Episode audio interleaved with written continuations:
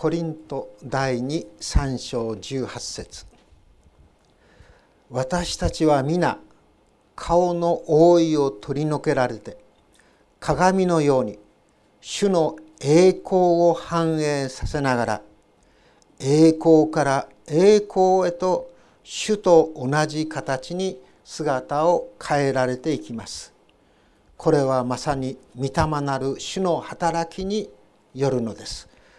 栄光から栄光へと主と同じ形に姿を変えられていきます。それでは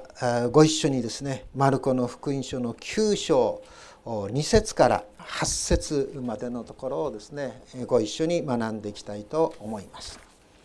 今日の説教の題をですね「恵みの高きねへ」とさせていただきました。恵みの高きねご一緒に行きましょうということですね。そこを目指して歩んでいきましょうということで、えー、あります。実は石巻で8月23日にこの箇所から学ばせていただきました。でその時の修法まあ羅針盤となっているんですけどもこういうふうにこうあの書きました。山は都会の喧騒を離れて静寂の中に身を置くことのできる場所です。その静かさの中でイエスは人々にこの地上での生き方を語りました。その教えは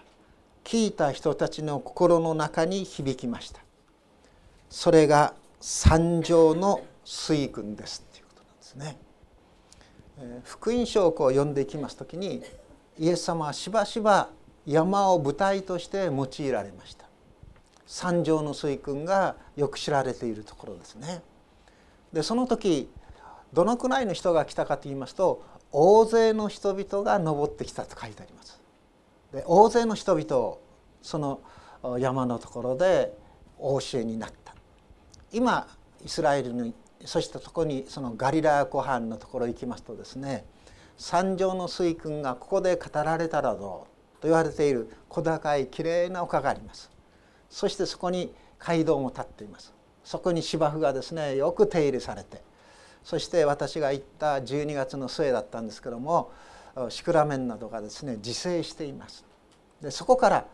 このガリラヤ湖を眺めながらね、えー、メッセージをしたそのイエス様の姿というものを想像することがこうできました。住んでいて声がよく通りました。さらにイエス様がですね5,000人以上の人々をわずかな食べ物で養ったそういうこの奇跡がやはりガリラヤ湖畔のですね山でこう開かれました持たれました。でもそれらのところはですね高い山ではありませんでした。普通の山と言いましょうか。誰でもが簡単に登れるようなそういう山。でもイエス様はそこに人々を集めてそしてそして日常のさまざまなですねそういう仕事や思い煩いやあるいはまた本当に問題からですねある意味では解き放たれてそしてそこでイエス様が教えられた。神の言葉を教えられた。人はどのように生くべきなのか。人はどのようにあるべきなのか。そして私たちの目指すべきところはどこなのか。そういうことをですね大切なことをねイエス様はこう語られた。そのイエス様が語られたことは時と時代を超えてそれが色あせるかというとそうではありませんでした。どこの国のどの時代のどの地域の人々にも当てはまる生き方、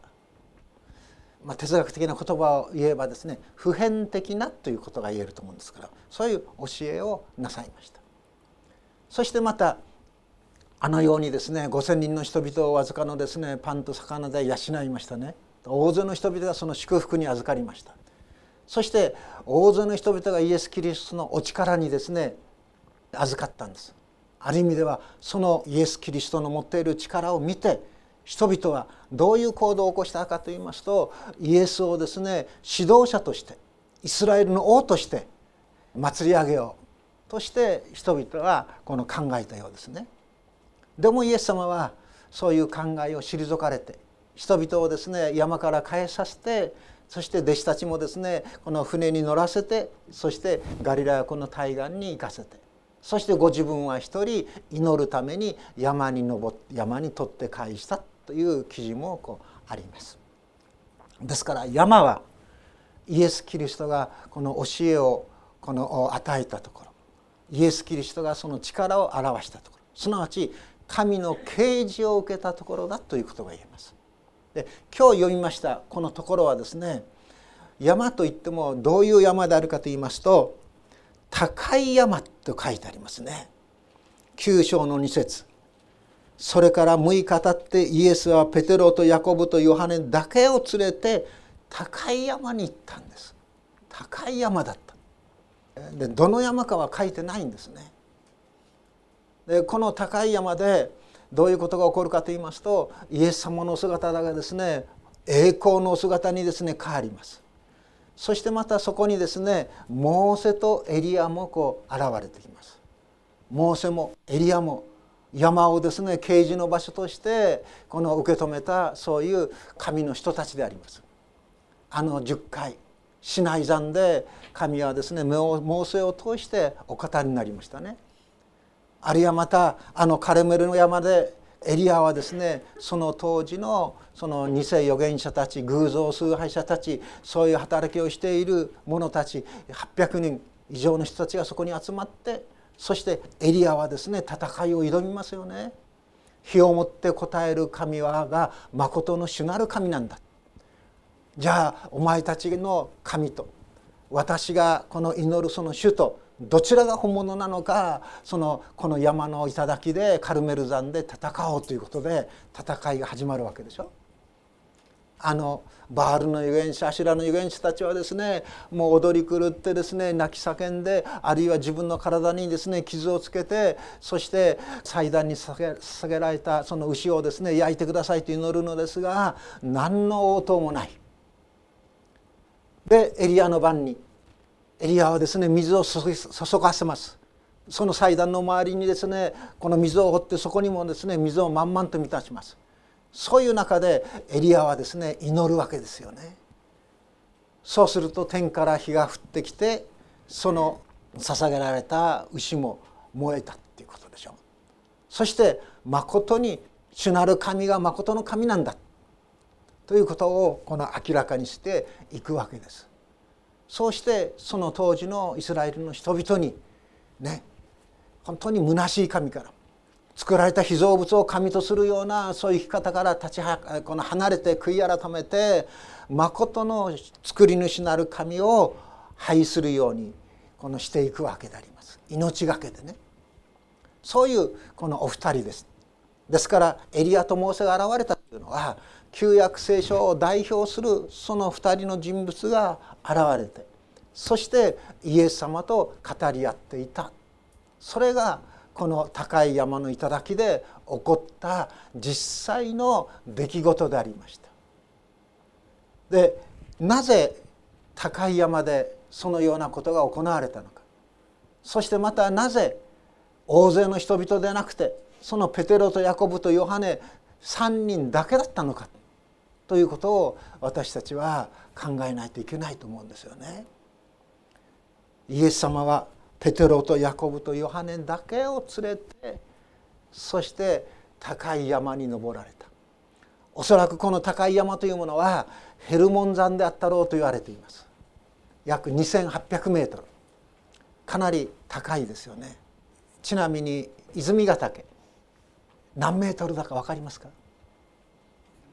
？1172.1メートルなんです。1172メートルなんですね。ですから2800メートルですと結構高いですよね。でちなみに泉ヶ岳の後ろの方にですね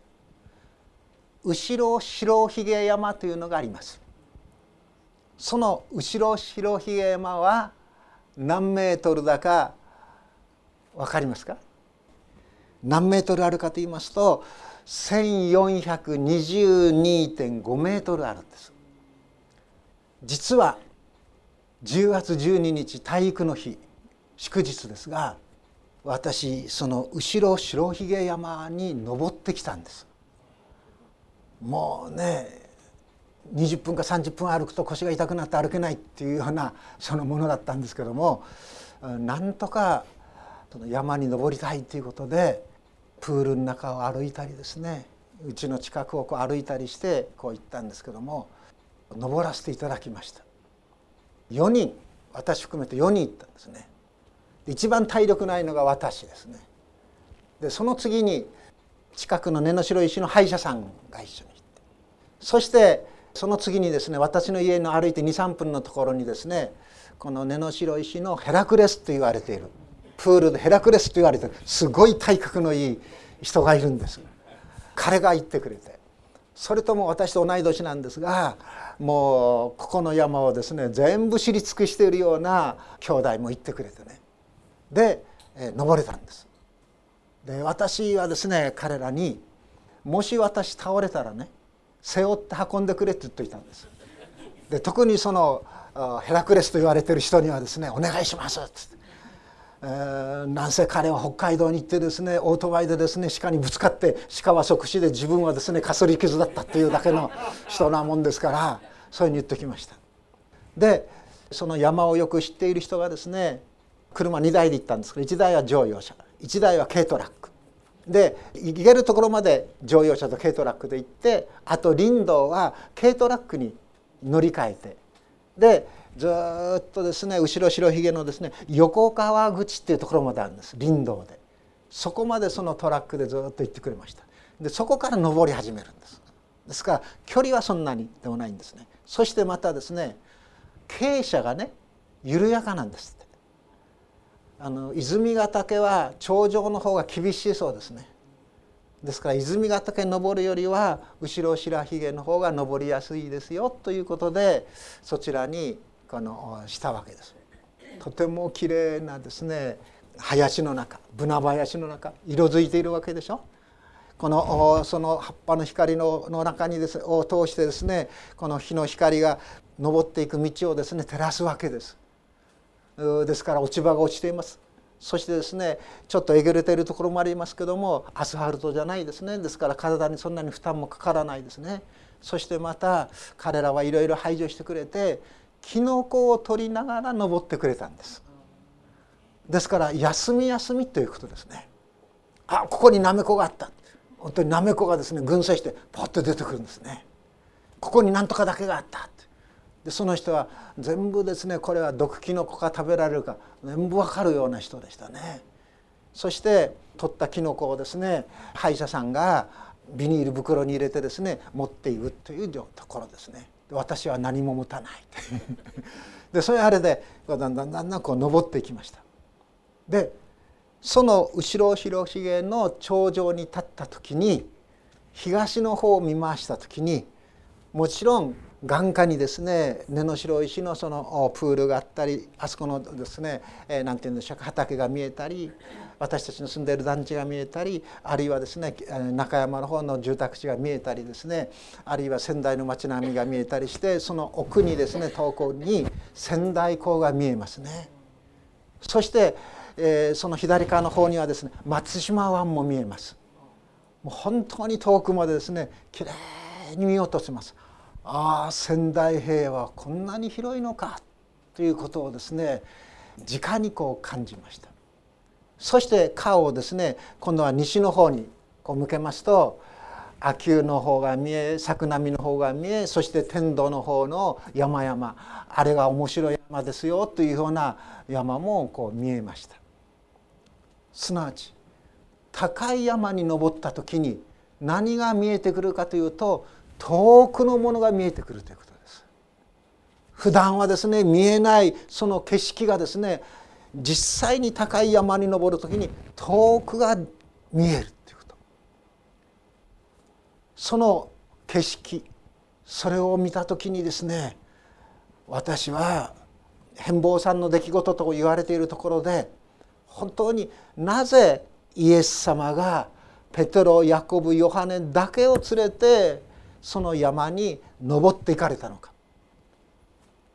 特にこの箇所のところ二節のところなどをこう見ていきますとですねそれから6日経ってイエスはペテロとヤコブとヨハネだけを連れて高い山に導いていかれた。この「導く」という言葉をこうちょっと調べてみた時にここにはですね背負ってね運んでいってもいいですよという積極的な行動が表されているギリシャ語が使われてるんです導いていかれた。おそらくイエス様が言い出したんでしょうね。ペテロやヤコブやヨハネ。一緒にですねあの山に行こう高い山に行こうということでイエス様がリードして登っていかれた。それが高い山に導いてということであります。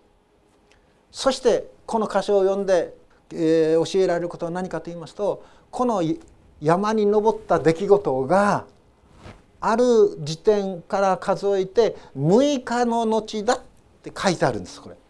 6日経ってと書いてあるでしょ？いつを起点に6日経ったのか。それはペテロがイエス様をですねあなたこそ生ける神の子キリストですと信仰を告白したその時からそしてその告白を受けてイエス様が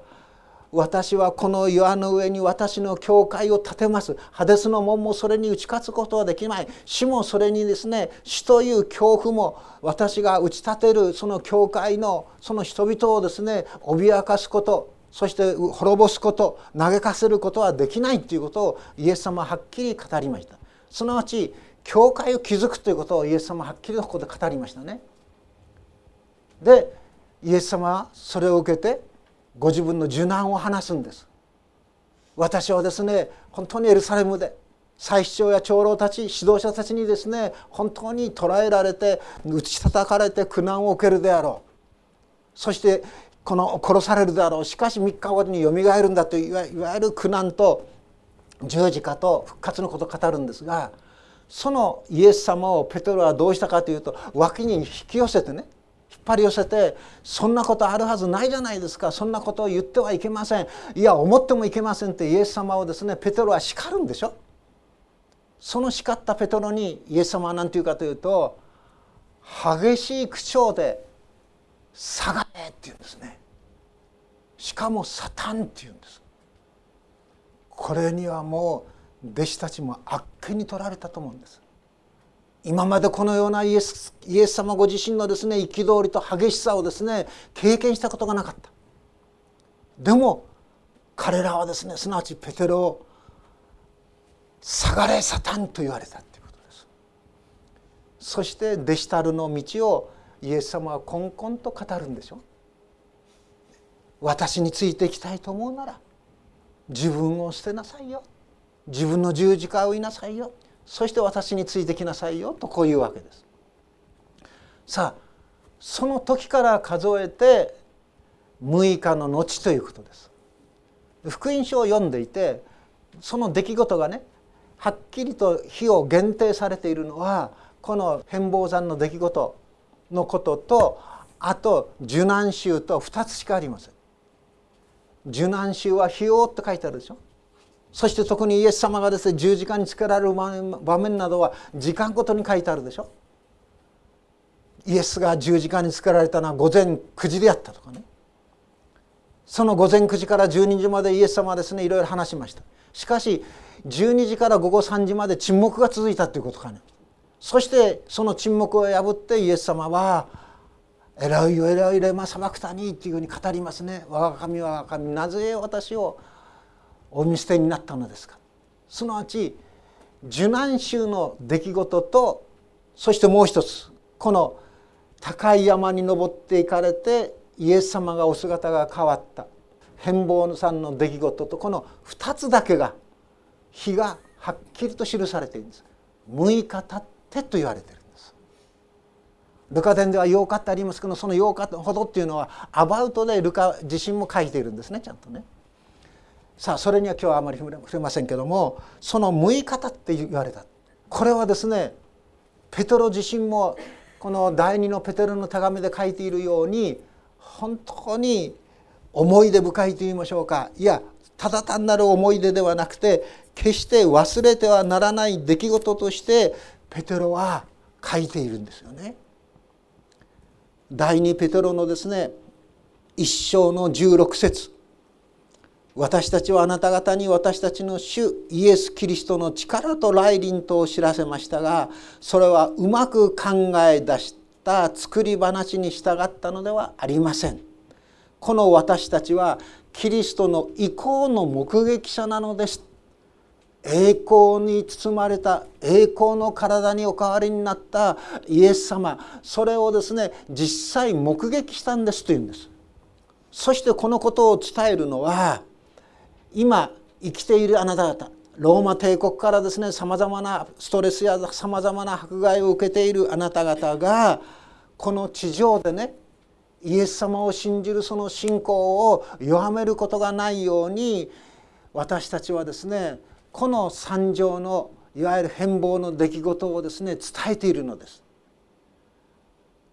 そしてさらに何て言っているかというとあなた方を奮い立たせることを私のなすべきことだと思っているって言うんですね。あなた方を奮い立たせること教会に集っているあなた方を奮い立たせることが今いる私たちの私のなすべきことなんだその奮い立たせることその一つの事実としてあの高い山の上でイエス様はですね栄光の体にお変わりになったんだということなんですそしてその栄光の体御衣がですね本当に輝いていたって書いてありますよねそして御衣の輝きというものを何て言ってるかというと世の晒し屋ではとてもできないほどの白さであったっていうんですね。すなわちこれはどういうことかというと人間がどんなに努力して頑張って科学的化学のそういう知識を使ったとしても絶対に作り出すことのない白さだった光だった輝きだったということです。その御衣がそんだけ輝いているということはその御衣をまとっているイエス様のお姿というものが栄光に満ちたお姿だったということです。キリストは神と等しくあられたのにもかかわらず神の見姿を捨てることができないとは考えないで人としてこの世に来てくださったすなわちイエス様が天におられた時父なる神のそばにおられた時にどういうお姿であったかというならば本当に光り輝く栄光の言葉栄光というのはですね本当に素晴らしいという言葉それしか言いようがないんです。素晴らしいんです。ただ単にですね言葉だけが素晴らしいというだけでなくて栄光という言葉の中に重さということが書いてある。重いものなんだ。重いというのは何かというならば確かなものなんだということ。そのイエス様は私たち人間に与えられた言葉ではですねそのお姿を的確に表現することができないので栄光のお姿に変わりましたというふうに聖書は私たちに語っていてくださるんです。私たちのこの体これはですね地上の幕屋と言われているでしょ？地上の幕屋そしてその地上の幕屋が壊れてもというような言い方をしますね。地上の幕屋が壊れてもというのは私たちがこの地上の障害を終えて私たちの体はですね塵に帰ります。ですから地上の幕屋とも言われている。でも地上の幕屋が壊れてそれで私たちは全て終わりかというとそうではありませんで神は天上の幕屋栄光の幕屋素晴らしい幕屋を天に持っていてくださるんだということです。一人一人に栄光の姿というのはそういうことですよね。さあそのペテロにあるいはヤコブやヨハネにですねこのイエス様はご自分のその姿が変わったそれをですねお示しになった表されたということです。しかもその時誰が現れてきたかと言いましたら 4, 4節に書いてありますようにですねエリアがモーセと共に現れ彼らはイエスと語り合ったっていうんですね。エリアこれは預言者を代表するものですよねカルメル山でですね戦ったあのエリアです。モーセモーセはですねあのシナイ山頂でですね立法をですね授かった人ですよね。お二人ともその山で神からの啓示神の力をですねいただいたそういう人たちです。それが栄光のイエスと語り合っていたんですね。マルコは何を語り合っていたかということは書いていませんでもマタイやルカの福音書を読んでみますと同じ記事が書いてあるんですけども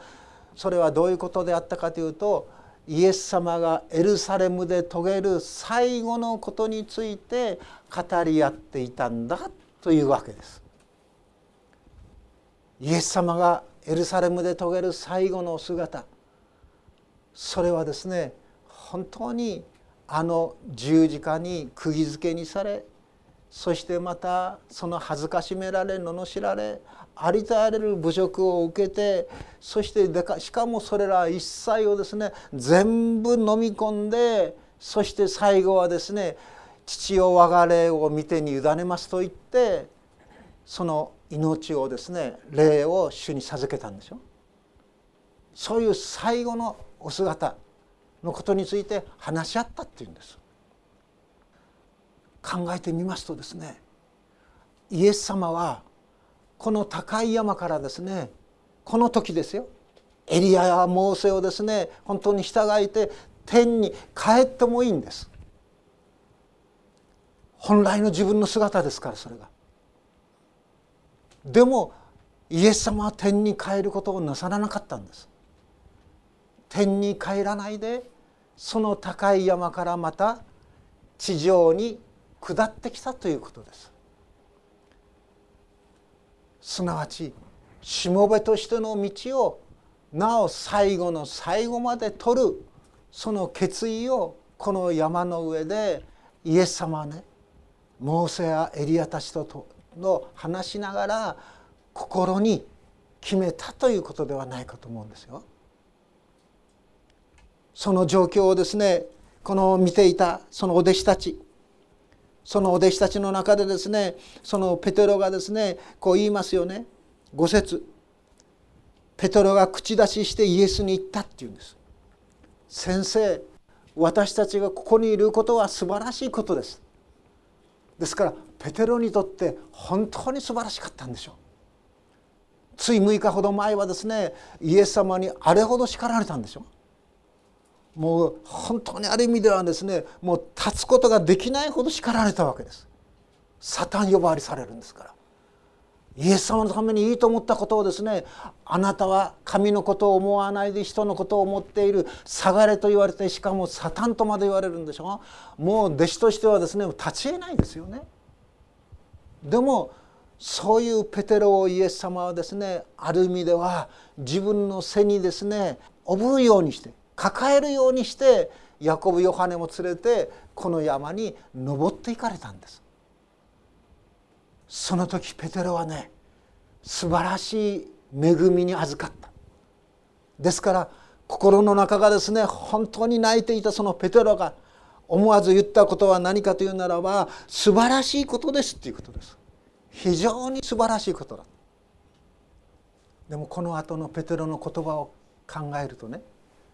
人間はあまりにも素晴らしいことに出会った時に何と言ってよいか分からなくなる。ここでもそうですねペテロは。あんまり素晴らしいことに出会って。6節ペテロは言うべきことが分からなかった。黙っていればいいのにと思うんですけども言うんです。私たちもそうですよね。沈黙してその意味を考えればいいのに次言っちゃうんです。言った途端に考えるという恵みを私たちは自分から捨ててしまう場合もありますね。ですから話しすぎるなと思う人はこれを注意してくださいね。で何て言ったか。私たちが幕屋を3つ作りますって言うんです。この高い山の上に幕屋を3つ作る。その3つというのは何かというとイエス様あなたのために1つ。そしてモーセのために1つ。そしてエリアのために1つ作りますっていうんです。ここでペテロは思い違いをしています。勘違いをしています。その思い違いの第一は何かというとイエス様をねモーセやエリアと同じレベルに同列に置いてしまったという間違いです。同列に置いてはならないお方ですよ。それを同列に置いてしまった。でしかもまた幕屋を3つ作りますというのはじゃあそこにずっととどまってくださいっていうことでしょ？そこにとどまるということは他の場所にいないということです。もしイエス様がですよはいじゃあ私はこの山の上にとどまりますって言ったらその山は聖地として巡礼者が後を絶たないでしょうね。でもその山にいるということは他の山にいないということになりますから。そうでしょ。一箇所だけいてあとはいられないんです。それもこれもペテロ思い違いですね。誤りですね。でなぜこういうことをペテロは言ってしまったかというと何を言っていいか分からなかった。彼らは恐怖に打たれたのであった。非常な恐ろしさにそれはそうでしょう。目の前でイエス様が光り輝く栄光の姿になるんでしょう。その神の栄光の姿をですね私たちのこの肉の罪の目が見た時にその目は潰れますよ。非常な恐怖に陥れ陥ったんです。ひれ伏したんです。もう顔を上げられないほどだったんです。わな泣いていたと言ってもいいでしょう。そしてまたどういうことが起こったかと言いますとここに書いてありますように7節。雲が湧き起こってその人々を多い雲の中からこれは私の愛する子である彼の言うことを聞きなさいという声がしたっていうんです。雲が湧き起こった。神の臨在を表しシキナと言われるそういうものなんですけどもその雲がですねその山頂を覆ったということ。その雲の中にイエス様もモーセもエリアもいたということですね。彼らを覆ったっていうその彼らを覆ったその雲の中から声が聞こえたんです。もしそういう雲がなくて直接神がこの時ペテロたちに語れたとするならばペテロたちはこの時滅びたでしょうね。雲の中から声があった。どういう声だったか。これは私の愛する子であるっていうんです。彼の言うことを聞きなさいって言うんです。彼とはイエス彼とはイエス・キリストです。イエス様の言うことを聞くんですよということですね。聞きなさい。聞くという姿勢をねしっかりと持ちなさいよというふうに父なる神自らがここで語っているんです。ですけども人間は弱いですよねこの後のペテロの姿をずっとこう福音書を通して読んでいきます時にペテロはなかなかイエス様の語る言葉をしっかりと聞き取ることはできなかったですね。いや聞くことができないどころか反発感じましたね。あの捕らえられる前イエス様はですね「ペテロよあなたは気をつけなさい」と言われるんです。自分だけは絶対ですね他の弟子たちがイエス様を見捨ててですね逃げていったとしても自分だけは逃げません。自分は命を懸けてイエス様あなたに従っていきます。他の弟子たちはダメでも自分は大丈夫ですここにイエス様は本当に危険を感じました。ペテロの弱さがですね丸出しです。ですからイエス様は言いますよね「シモンシモンペテロよペテロよ」ってサタンはあなたを試みることを願って聞き届けられました。しかし私はあなたの信仰がなくならないようにあなたのために祈りました。だから立ち直ったら他の弟子たちは励ましなさいって言うんですね。でもそんなことありませんとペトロはなお言い出す始末です。すなわちこんな素晴らしい恵みに預かりながらもなおペテロは他のものを自分より下と見下して自分だけは大丈夫だと言い張るんです。イエス様もお弟子作りには苦労なさったでしょうね。3年半寝食を共にしながらね何回何回も教えながら正しながらなおなお弟子たちはですねイエス様のことがわからない。子供たちがイエス様のところに近づこうとするならばですね弟子たちはそれを追っ払うんでしょ。そしてまた弟子たちの中で誰が一番偉いかということでですねけんけんがくがくするんでしょ。そんなイエス弟子たちのお姿はですね神の国のお姿神の国に生きる者からはですねはるかに遠いものです。聖書の中にですねそのロマ書の発祥というところなんですがこういう言葉が書かれてあります。被造物全体が今に至るまで共にうめいているっていうんです。うめくんです私たちは。人間がうめくんです弱さを知りながら賭けを覚えながらその賭けの上に弱さの上にさまざまなところで問題を作り出してしまいその問題にですね絡め取られてニッチもサッチもいかなくなるどうしてよいか分からなくなるうめいてしまうんです。それは私たち人間だけでありません被造物全体もうめいているんだっていうんですね。だからといって被造物全体がですね呪われているということではないんですよ。今も私たちの周囲にある自然はね私たちの絵を楽しませてくれますよね。今日の講談お花をこう見てですね。美しいでしょ？花を見てて私慰められますよね。この花を見てね講談に上がる勇気が与えられると言ってもいいほどです。なぜかならば私が語るよりも創造主の素晴らしさをこの花は語ってくださる。この色は伝えていてくださる牧師の話眠くなったなと思ったらどうぞ花見てください。ね。本当に自然も素晴らしいんです。でもうめいているんです。嘆いているんです。自然すら。被造物全体が共にうめきって書いてあるんです。でもこのうめいている被造物をのうめきを全部取り除いて素晴らしいものに書いてくださるのが作り主なるイエス作り主なる神であり贖い主なるイエス・キリストでありそのことを私たちに知らせてくださるのが御霊なる神ご自身なんです。私たちそのように変えられるんですよ。素晴らしいものに